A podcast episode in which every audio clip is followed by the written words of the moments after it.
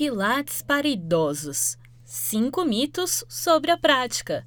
Além de ser uma atividade prazerosa, o Pilates para idosos é ótimo para a saúde, pois melhora o equilíbrio e fortalece a musculatura.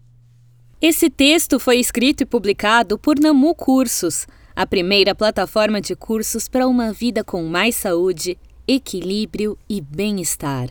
Atualmente, há uma ampla conscientização da importância de fazer atividades físicas na terceira idade. Com o passar do tempo, nosso corpo já não tem mais a mesma energia que na juventude. Dessa forma, vale destacar os benefícios do Pilates para idosos. Além de ser uma atividade prazerosa, melhora o equilíbrio e fortalece a musculatura. Neste post, mostramos cinco mitos que muitas pessoas acreditam sobre a prática do Pilates na terceira idade. Veja: 1. Um, a pessoa com osteoporose não pode praticar Pilates.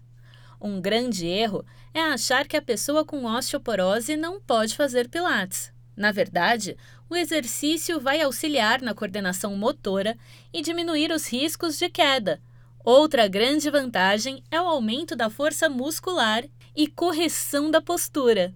Com isso, a modalidade passa a ajudar no tratamento da doença. E o melhor é que, por ter exercícios variados, não causa desgaste físico e nem cansaço.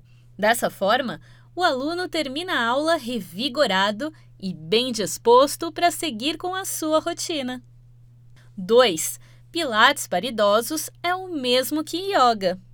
Apesar de parecerem semelhantes em alguns aspectos, como a concentração e o equilíbrio, o yoga se diferencia do Pilates em relação aos objetivos dos exercícios. Yoga foi criado na Índia há mais de 5 mil anos. Seus objetivos englobam o bem-estar físico, mental e elevação espiritual, ou seja, envolve o autoconhecimento e o controle da mente. Pilates, elaborado por Joseph Pilates em 1920, a base dos exercícios é inspirada no balé e no circo. O principal objetivo é trabalhar os grupos musculares de forma coordenada com a respiração. 3. A prática regular dos exercícios não previne lesões. Outro grande equívoco é pensar que Pilates não vai ajudar a evitar lesões. Na verdade, o idoso, ao executar os movimentos ensinados pelo instrutor, terá aumento da densidade óssea. Logo, não se machuca com tanta facilidade e ainda possibilita o controle das lesões já existentes. 4.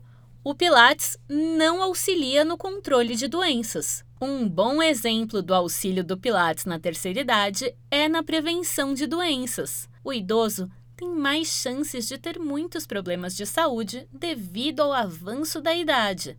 Ao praticar de forma regular as atividades físicas, a diabetes e doenças cardiovasculares ficam sob controle. 5. Os movimentos do Pilates aumentam as dores na coluna. Ao envelhecer, é normal que algumas pessoas passem a lidar com problemas ósseos.